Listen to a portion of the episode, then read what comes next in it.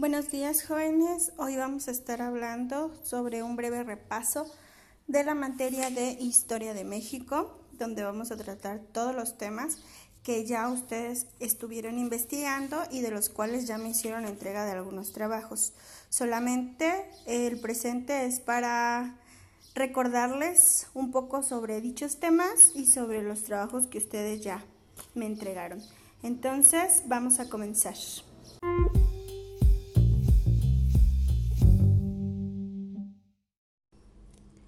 Los primeros pobladores de América. Existen diversas teorías sobre el poblamiento de América. En general, se reconoce que los primeros americanos vinieron de Asia y Oceanía en varias migraciones, cuando el planeta soportaba la última glaciación o época de bajas temperaturas en el Pleistoceno. Las principales teorías sobre el poblamiento de América.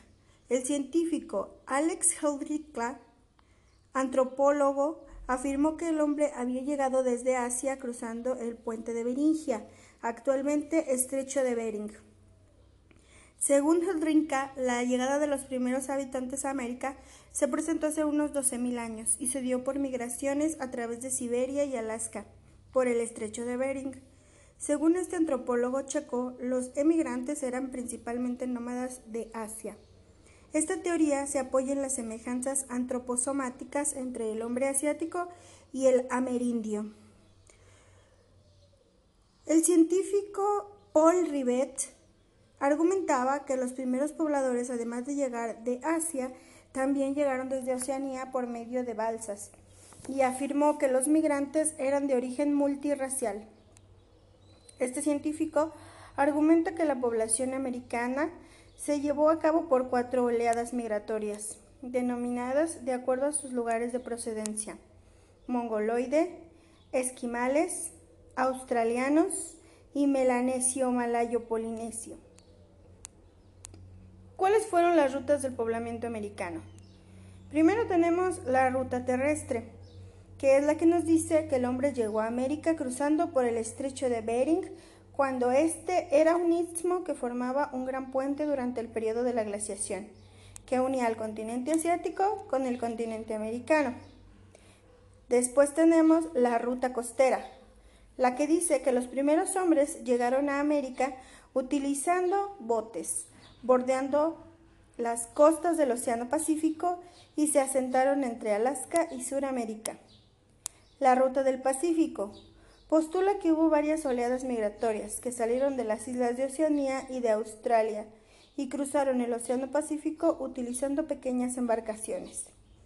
Luego tenemos la ruta del Atlántico, que propone que el hombre habría cruzado el Océano Atlántico desde Europa. Esta teoría se sostiene dado que existen similitudes entre las herramientas de piedra de América del Norte y de Europa. Los primeros habitantes de América fueron cazadores y recolectores, que desarrollaron herramientas líticas, es decir, herramientas de piedra, para poder aprovechar los recursos de su entorno. Su estilo de vida era nómada, es decir, no se sentaban en un solo lugar, sino que recorrían grandes distancias para encontrar alimento y refugio. Los antiguos pobladores de América fueron evolucionando y desarrollando sus modos de vida para adaptarse a los diferentes entornos.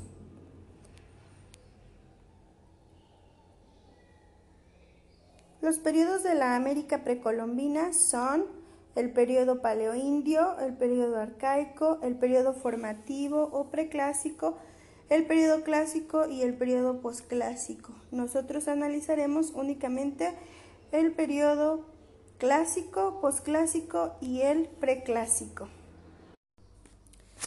Todo el continente americano se pobló, pero no en todos sus rincones se dio un desarrollo cultural. Para que esto fuera posible fueron esenciales dos elementos, la domesticación de los granos y un medio óptimo en que la tierra y el clima favorecieran a los hombres. En América, los pueblos que reunieron estas características erigieron grandes civilizaciones y conformaron una unidad geográfica y cultural conocida como América Nuclear, zona que a su vez se dividió en tres regiones. La zona circuncaribe, que comprendía la cultura de las Antillas, la zona andina, conformada por las culturas de los actuales Perú, Ecuador, Bolivia, Colombia y Venezuela, y Mesoamérica. Las zonas donde se asentaron las culturas precisamente fueron en Mesoamérica. Mesoamérica, Aridoamérica y Oasis América son conceptos utilizados para definir las regiones de América cuyos pueblos comparten características geográficas y culturales. Aridoamérica también es identificada como la Gran Chichimeca y se ubica al norte de México, donde la producción cultural de los pueblos que la habitaron fue escasa en comparación con Mesoamérica. Los pobladores de Aridoamérica ocuparon un territorio menos variado y exuberante. La falta de lluvia y de grandes corrientes no propiciaba la agricultura, salvo la de temporal o de subsistencia. Dedicaban una parte de su tiempo a una forma de agricultura menor, pero su mayor actividad era la cacería y la recolección de plantas y de frutos silvestres. No se desarrollaron grandes centros de población, como en el caso de Mesoamérica, ya que conseguían su sustento tras largas travesías, para hacer intercambios con otras tribus lo que los obligaba a mudarse constantemente de lugar en busca de mejores alimentos y viviendas. Oasis América. Oasis América es un término derivado de la conjunción de oasis y América. Se extiende en las grandes planicies áridas de los desiertos de Sonora, Chihuahua y Arizona. Cubría una parte de los actuales estados de Chihuahua y Sonora, así como de Utah, Nuevo México, Colorado, Nevada y California en los Estados Unidos. Esta región es rica en yacimientos de turquesa, uno de los materiales más preciados por las altas culturas mesoamericanas, lo que permitió importantes relaciones de intercambio entre estas dos grandes áreas culturales. Los oasis americanos fueron agricultores, aunque las condiciones climatológicas no les permitían una agricultura muy eficiente y por ello tenían que recurrir a la caza y a la recolección para complementar su subsistencia. Mesoamérica. Mesoamérica limitaba al norte con los estados de San Luis Potosí, Zacatecas, Durango, Coahuila, Nuevo León y Sonora, además de que penetraba el sur de Texas, Arizona y Colorado. El, territorio de Mesoamérica desarrolló un modelo de civilización que integró una serie de elementos comunes entre las diversas regiones culturales de México. El proceso de sedentarización se acelera en esta área mesoamericana, donde inician los intercambios comerciales y la organización social transita de un sistema igualitario a uno de estratificación según aptitudes. En esta área se desenvolvieron culturas con una estructura económica, política y social bien organizada. Estas culturas aparecieron y compartían elementos materiales y espirituales. Construyeron pirámides, tallaron piedras para escritura o simbología y se da el inicio de la escritura. Una de estas crea dos calendarios para medir el tiempo, uno ritual o religioso y el otro solar. Las celebraciones religiosas se dan con sacrificios humanos. Los estudiosos han clasificado a las culturas mesoamericanas conforme a su antigüedad en tres periodos u horizontes culturales, el preclásico, el clásico y el posclásico. El horizonte preclásico. Las grandes civilizaciones mesoamericanas tuvieron su auge en el horizonte preclásico, que abarca aproximadamente desde el 1500 a.C., cuando comenzaron a desarrollarse las primeras aldeas agrícolas, hasta el año 200 después de Cristo. El rasgo más característico de este periodo es la formación de unidades político-territoriales más amplias. La aldea donde reside el hombre que ordena y manda, que es el más poderoso, crece más que otras y se convierten en centros ceremoniales o capitales. Durante este periodo se consolidó una de las grandes civilizaciones mesoamericanas, los Olmecas. El cambio en el género de vida permite considerables aumentos en la población, acompañados de cambios en la organización social, que se ven reflejados en los restos arqueológicos. El horizonte clásico. Durante esta época va desde nuestra era, va desde el principio de nuestra era hasta el año 900 después de Cristo y marca el florecimiento máximo de Mesoamérica. Se trata de una etapa de expansión y florecimiento de varias culturas bien diferenciadas entre sí, que intercambiaron ideas, comerciaron y fueron foco de reunión de gente con distinto origen. En el clásico, algunos lugares tomaron características urbanas y surgió una clara estratificación social. Las grandes capitales se vincularon entre sí a través de una red de circulación comercial que fue dirigida por los teotihuacanos. El comercio el comercio a larga distancia fue el factor más importante que logró brindar unidad a Mesoamérica. Todas las ciudades mesoamericanas del clásico se construyeron siguiendo el modelo cósmico, en estrecha relación con los movimientos de los astros en el horizonte. Las divinidades alcanzaron mayor importancia son las relacionadas con la lluvia, el fuego, la tierra y el tiempo. En este periodo, la casta sacerdotal tenía el control del conocimiento astronómico, de la voluntad de los dioses, la matemática, la historia y el arte. El pueblo más poderoso del clásico fue Teotihuacán, siguiéndole en importancia el pueblo maya. El mayor cambio que marcó el periodo clásico fue la importancia que adquirieron las ciudades frente al campo. El horizonte posclásico. El periodo posclásico comprende desde el año 900 después de Cristo y hasta la caída de Tenochtitlán en manos de los españoles en 1521. Este periodo se caracteriza por la invasión de grupos seminómadas que provenían del norte de la vasta extensión de Aridoamérica, tal vez atraídos por la riqueza de las ciudades mesoamericanas. Una de las principales características de este periodo fue la incursión de grupos culturalmente eh, menos desarrollados en los lugares desde los que se había ejercido el poder hegemónico. El reacomodo de los pueblos, las constantes migraciones y el cambio de dominio en las distintas regiones fueron factores que con el tiempo poco a poco se conjuntaron para dar nacimiento y consolidar los nuevos señoríos que en algunos casos constituyeron auténticos imperios. Una característica definitiva del horizonte posclásico fue la introducción de la metalurgia, que estuvo limitado al trabajo en oro, plata y a veces cobre. Hablemos ahora de las grandes culturas mesoamericanas, dónde se establecieron y cuáles fueron sus principales características.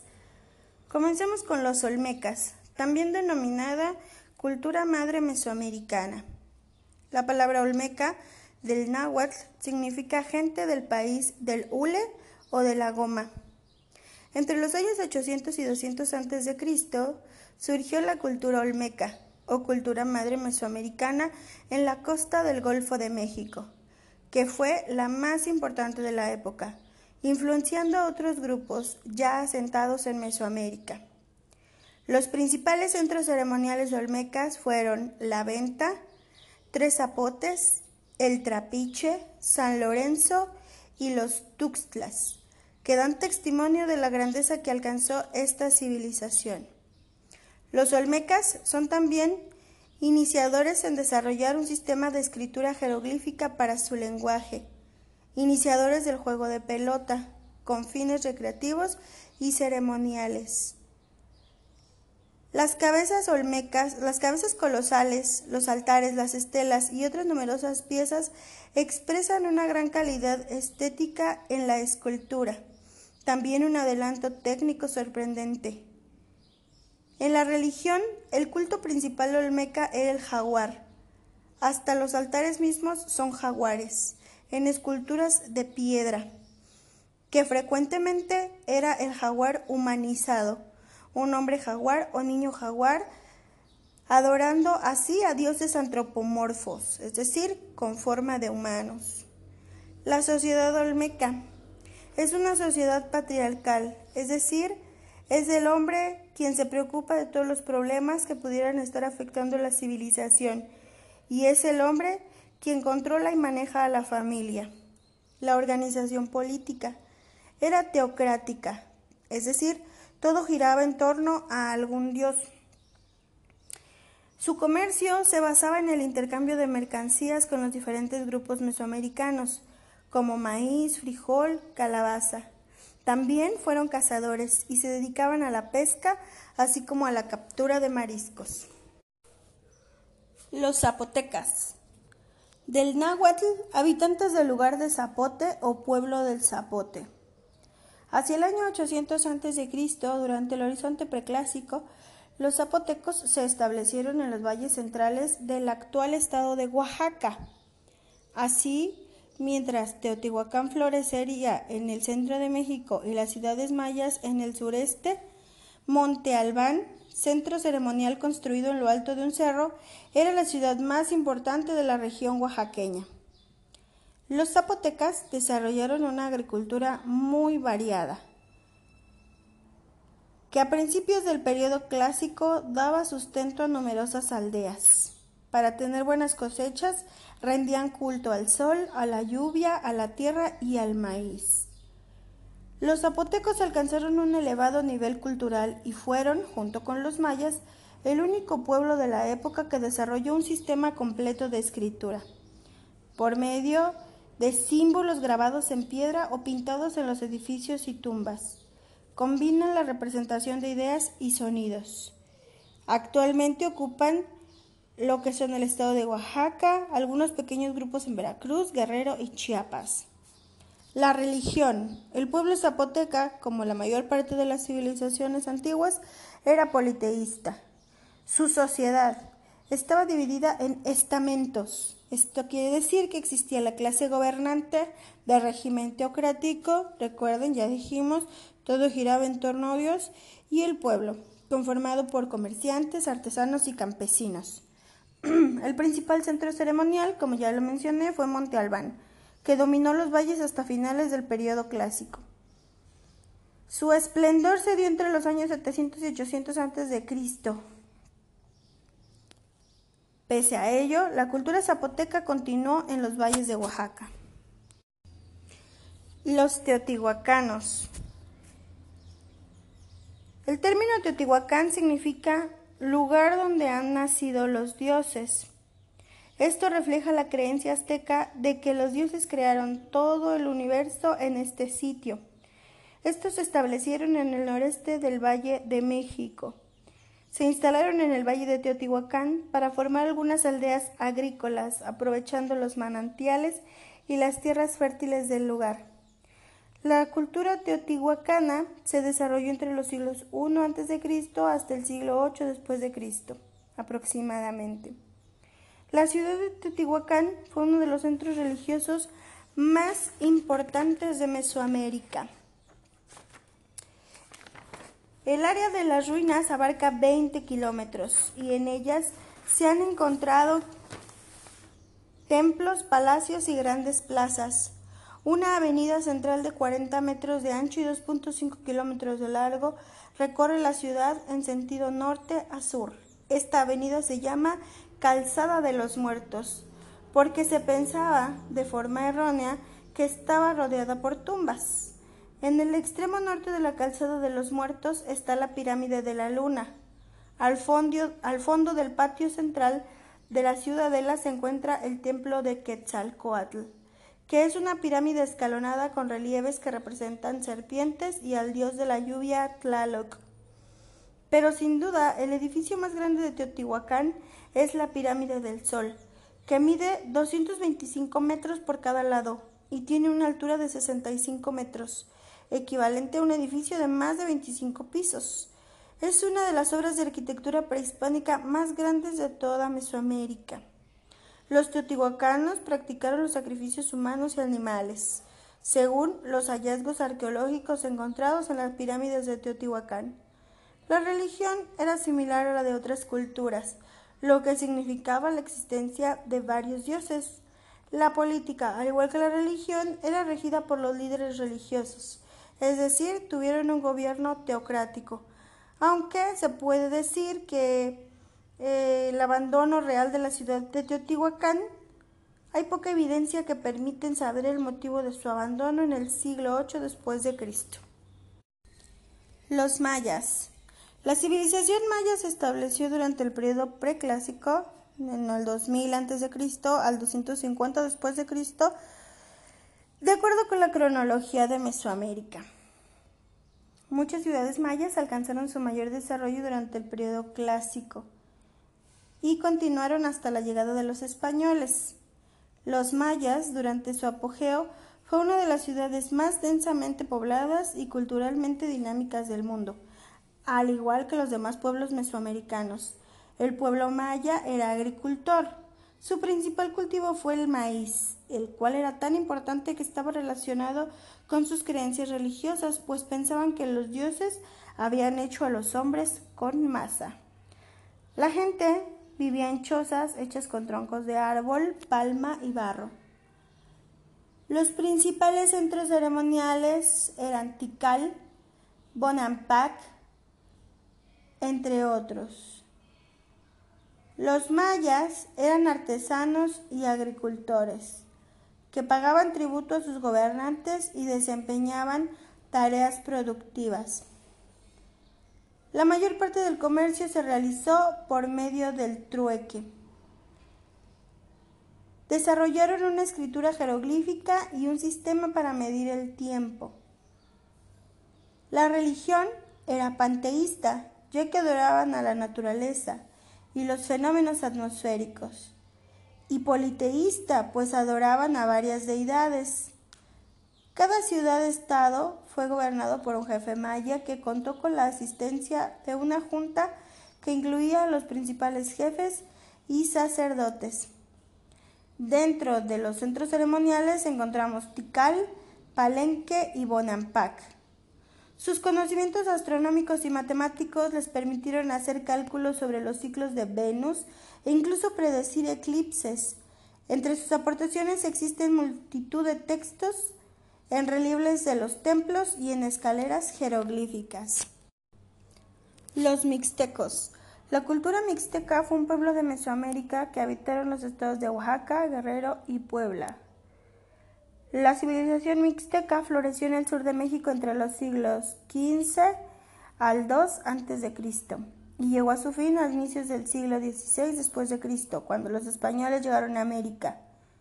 Los mixtecos fueron los artesanos más famosos del México precolombino. Sus trabajos en piedra y en diferentes metales nunca fueron superados en la región.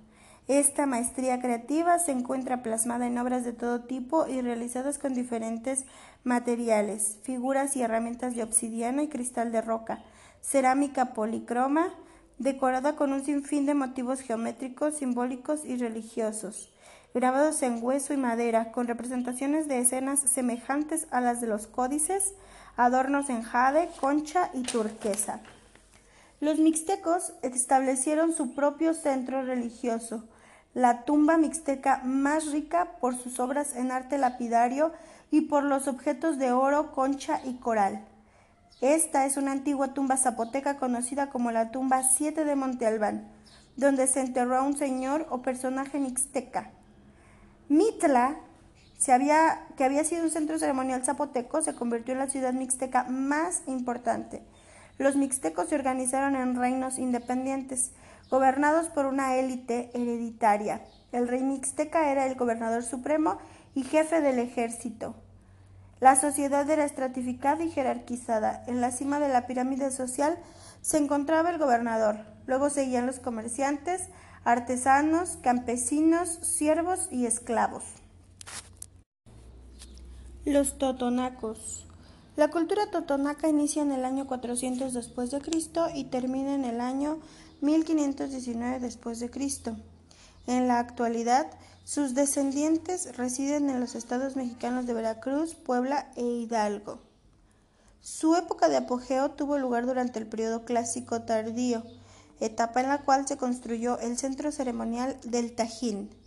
Tajín significa trueno o rayo. El Tajín tenía una extensión de 1.221 hectáreas y estaba emplazada en una zona lluviosa y selvática. La cultura totonaca recibió gran influencia de los teotihuacanos. Otro centro arqueológico importante de la región fue Sempoala, que en náhuatl significa lugar de veinte. La cultura totonaca sobresale por su cerámica variada, escultura en piedra, arquitectura colosal y por su avanzada percepción urbanística. Los totonacas se destacaron especialmente en la escultura. Una artesanía muy característica de estos es la conocida como caritas sonrientes, los yugos y las palmas. La religión era politeísta. Sus principales deidades estaban relacionadas con los elementos que les eran propicios en la vida. En la política era un gobierno teocrático. Las sociedades eran los pueblos que viven para sus dioses. Tenían una clase, tenían una sociedad dividida en clases. Se encontraban los caciques, los nobles, los señores y los sacerdotes. Cultivaban maíz, calabaza, chile, jitomate, etc. Durante la época de la conquista española, los totonacos se aliaron a las fuerzas de Hernán Cortés para luchar contra los mexicas y así liberarse de su yugo. Los toltecas. Del náhuatl significa maestros constructores. Descendientes de los teotihuacanos. Es un pueblo que vivió entre el 900 después de Cristo y el 1200. Se asentaron en el actual estado de Hidalgo y establecieron una gran ciudad llamada Tulán, hoy llamada Tula. Construyeron vastos monumentos, levantaron enormes túmulos para guardar los restos de sus héroes e imponentes pirámides. Su religión fue panteísta, adoraban a la naturaleza como el cielo, el agua y la tierra. Tenían un sistema de creencias dualista. La función política estaba ligada a la religión y el centro urbano era sede del gobierno y de la religión. Rendían un exagerado culto a sus dioses. Eran no solo inteligentes, sino también se sujetaban a principios morales. Tenían establecida la monogamia, castigaban duramente el adulterio y no eran nada flexibles para los demás delitos. Al igual que en Teotihuacán, trabajaban la obsidiana y la cerámica. Hacia el 1200 después de Cristo, su fuerza fue destruida por nuevos grupos invasores. Los aztecas. La cultura azteca, llamados también mexicas, floreció en los siglos XIV y XVI después de Cristo en el territorio correspondiente al actual país de México. Los aztecas se desarrollaron en la región cultural de Mesoamérica desde los años 1325 después de Cristo hasta el año 1521 después de Cristo, fecha de la conquista de México por parte del conquistador español Hernán Cortés, quienes derrotaron a los aztecas y destruyeron su civilización. Edificaron la ciudad de Tenochtitlán, la cual recibió ese nombre por ser Tenoch, el caudillo de los fundadores. La religión demandaba sacrificios humanos en gran escala, particularmente al dios de la guerra Huitzilopochtli. Los sacerdotes pertenecían a las clases superiores, estudiaban en sus propias escuelas llamadas Calmecac. Allí aprendían escritura y astrología. Los templos estaban bien dotados y tenían bajo su jurisdicción asilos y hospitales. La creencia más difundida es la pareja del sol y de la tierra. El sol dio calor a la tierra y la fecundó. Utilizaron tecnología avanzada como las chinampas, islas artificiales construidas en los lagos para la agricultura. Crearon una vasta red de comercio y un sistema de administración tributaria. Crearon el cero como concepto matemático. El desarrollo de técnicas agrícolas les permitió en un primer momento obtener productos básicos, pero los tributos provenientes de los pueblos sometidos eran los que realmente sustentaban a la clase dirigente, sacerdotal y militar y permitir el desarrollo urbano de la metrópoli. Los territorios sometidos enviaban a Tenochtitlán maíz, frijol, chile, tabaco, cacao y otros alimentos. También mantas, pieles, plumas, trajes de guerrero, armas y joyas de oro, jade, papel y turquesa. El descubrimiento de América. El descubrimiento de América se produjo gracias a los acontecimientos que impulsaron el apoyo hacia los proyectos de navegación como la conquista del Reino de Granada en 1492. El gobierno de los reyes católicos Isabel de Castilla y Fernando de Aragón, que contrajeron matrimonio en el año de 1469, tuvo como consecuencia la unificación política de España. Los reyes católicos estaban dispuestos a ayudar a cualquier empresa de navegación que alcanzase los objetivos que se proponían en su competencia con Portugal. En esas circunstancias, aparece ante los reyes un piloto y navegante desconocido que promete villas orientales a cambio de una flota con la que viajar hacia Occidente, para llegar a Zipango y Catay, que estaban en China y Japón. Se cree que Cristóbal Colón nació en Génova, Italia, de donde en múltiples escritos afirmó que procedía, a pesar de que jamás se encontró documento alguno donde eh, se señalara la fecha exacta de su nacimiento. Su convicción de que la Tierra era redonda, aunque la creía más pequeña de lo que en realidad es, y en consecuencia que el Atlántico tenía menos extensión, le llevaron a ofrecer sus servicios a Juan II de Portugal y a presentarle un proyecto de navegación hacia el oeste. Al consultar con sus asesores y consejeros marítimos, el monarca recibió una rotunda negativa. Del monarca recibió una rotunda negativa, dado que Portugal se empeñaba en lo contrario, en encontrar un camino hacia Oriente, siguiendo las rutas de circunnavegación de África hacia el este.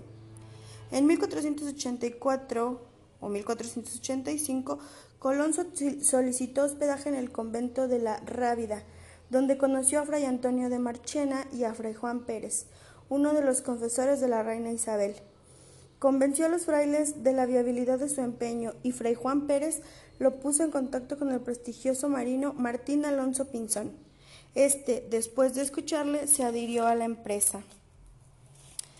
Posteriormente, Cristóbal Colón, en el año de 1492, consiguió la aprobación de la reina Isabel para realizar el ansiado viaje, que según él lo llevaría a descubrir una ruta más corta para llegar a la India. Sin embargo, tocó tierras desconocidas el 12 de octubre de 1492. La madrugada del 12 de octubre de 1492, Rodrigo de Triana lanzó el grito de tierra. La expedición arribó a una islita del archipiélago de las Lucayas o Bahamas, que los naturales conocían como Guanaani y que el marino llamó San Salvador. Colón tomó posesión de ella en nombre de la corona de Castilla y Aragón, treinta y dos días después de salir de las Canarias. Tras recorrer varias islas en las que se detuvo poco, llegó el 27 de octubre, guiado por las noticias recibidas de los de los habitantes a una isla mayor. Esta sería Cuba. Eh, a continuación, exploró la isla de Santo Domingo, a la que denominó la Española. En esta isla pierde la Santa María al encallar cerca de las costas septentrionales y con sus maderas fabrica el fuerte al que nombró Natividad, en el cual dejó ahí una pequeña campaña.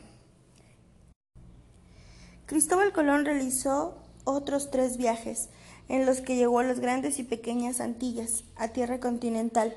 Fue justamente en las Antillas donde comenzó la colonización. Desafortunadamente, Cristóbal Colón murió sin saber que había descubierto un nuevo continente.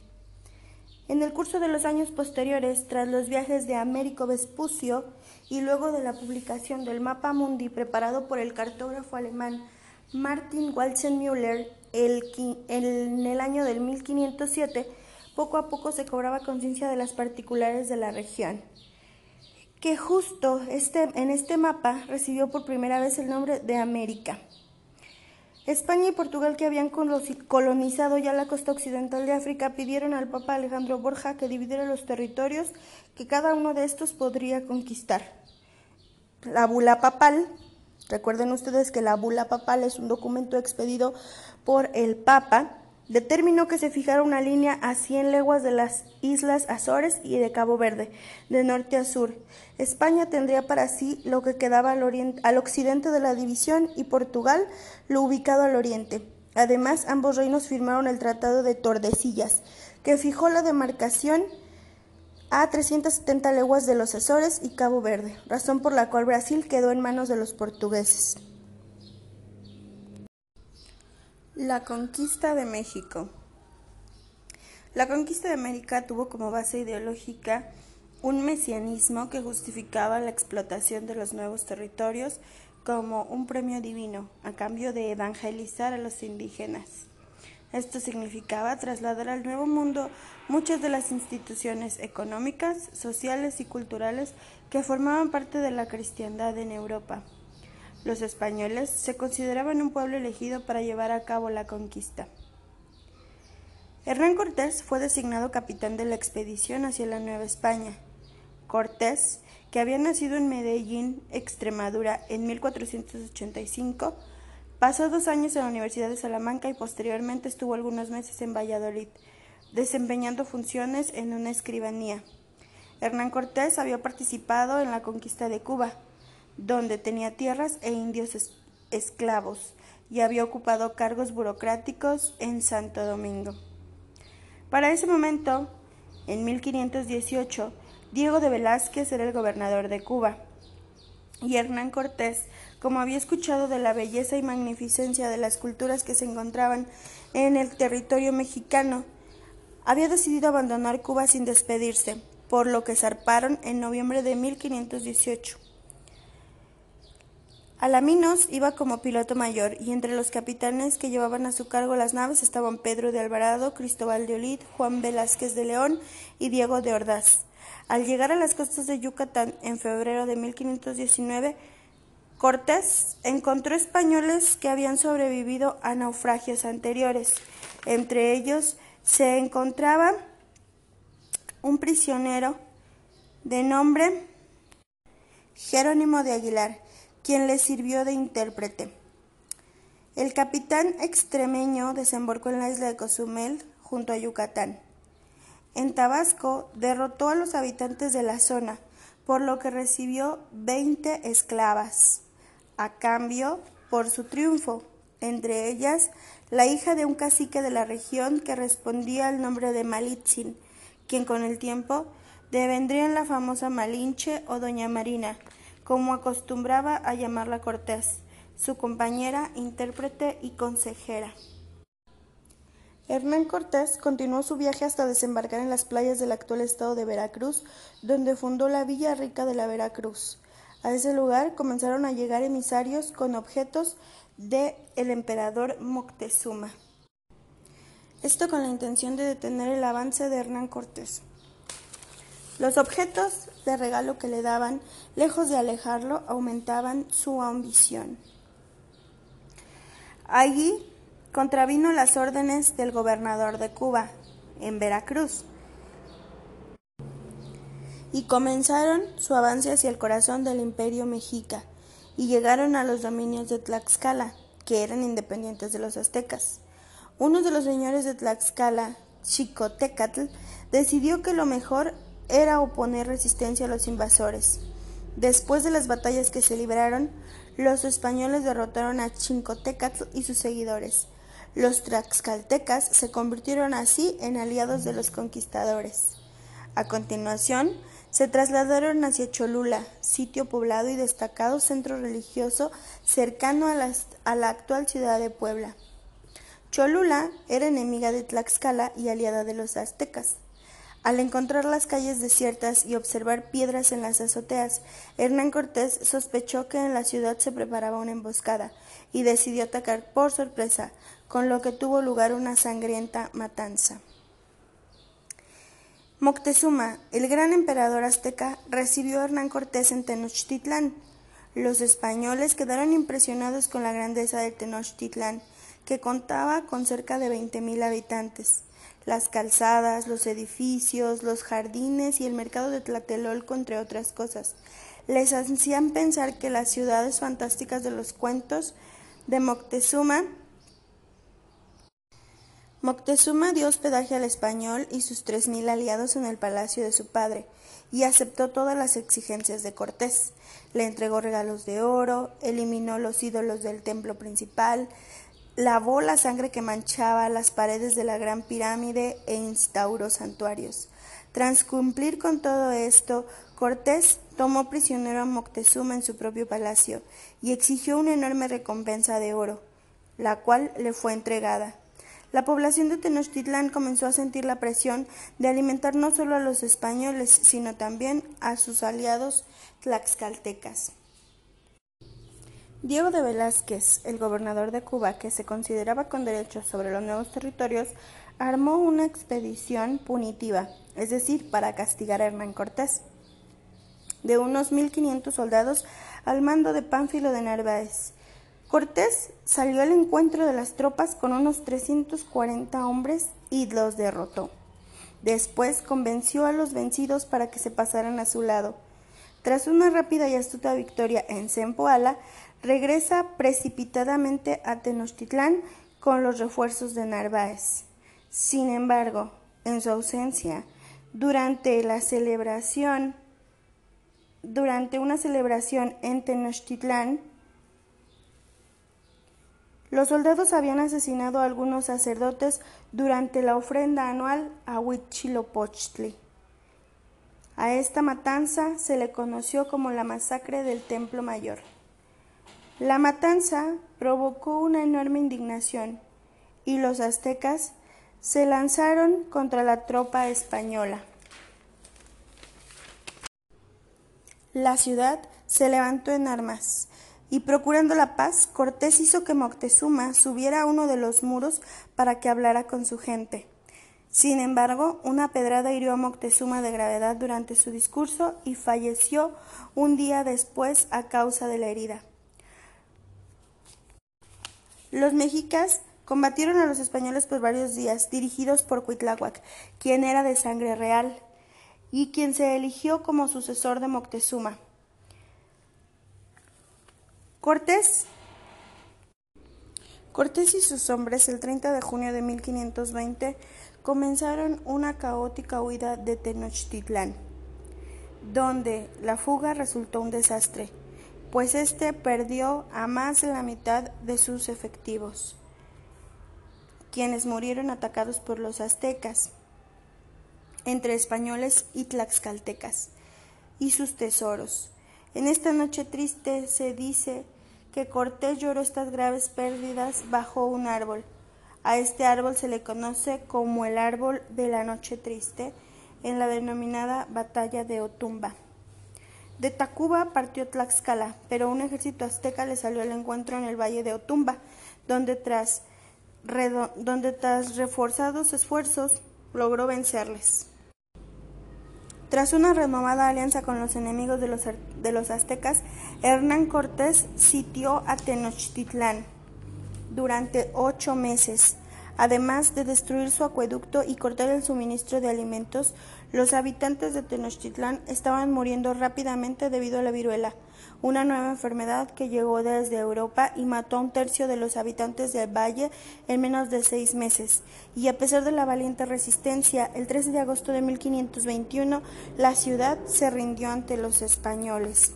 Sin embargo, Cuitláhuac murió de viruela introducida por un esclavo negro de Narváez le sucedió el, caudillo Cuauhtémoc, que significa el águila que cae, que se dispuso a enfrentarse al extranjero invasor. Cortés se establece en Texcoco, destruye las facciones pro-mexicas, se gana los anti-mexicas y arrasa Xochimilco y Cuernavaca. En mayo ya cuenta con unos bergantines para el transporte de tropas por el, por el lago de Xochimilco, con las que sitia Tenochtitlán por tierra y por agua. Se trató de un asedio largo y sangriento, en el que aparecieron el hambre y la enfermedad. A los tres meses, perdidas todas las esperanzas, Cuauhtémoc huyó de noche, pero lo apresaron en la canoa en la que pretendía escapar, y la ciudad se rindió. Las bajas sumaron más de 50.000 personas, según los cronistas. En busca de supuestos tesoros que al parecer no existían, Cuauhtémoc fue sometido a suplicio, pero pereció sin revelar dónde se encontraban. España pudo apoderarse así de las ricas tierras conseguidas, pero la ferocidad de la lucha dio pábulo a la llamada leyenda negra, que recayó sobre ella y que fue manipulada por enemigos del poder hispano. Hernán Cortés personalmente torturó a Cuauhtémoc, el último emperador azteca, para forzarlo a confesar el escondite del oro de Moctezuma, Sin embargo, el emperador jamás reveló esta información, tal vez porque tal tesoro nunca existió. Así pues, el emperador Carlos V nombró a Antonio de Mendoza como el primer virrey de la Nueva España en 1535. A Hernán Cortés solo le tomó tres años tomar Tenochtitlán y es considerado el episodio principal de la conquista, pero el proceso en realidad tardó 60 años y hubiera tardado más si no fuese por las epidemias de enfermedades europeas que mataron al 75% de la población mesoamericana.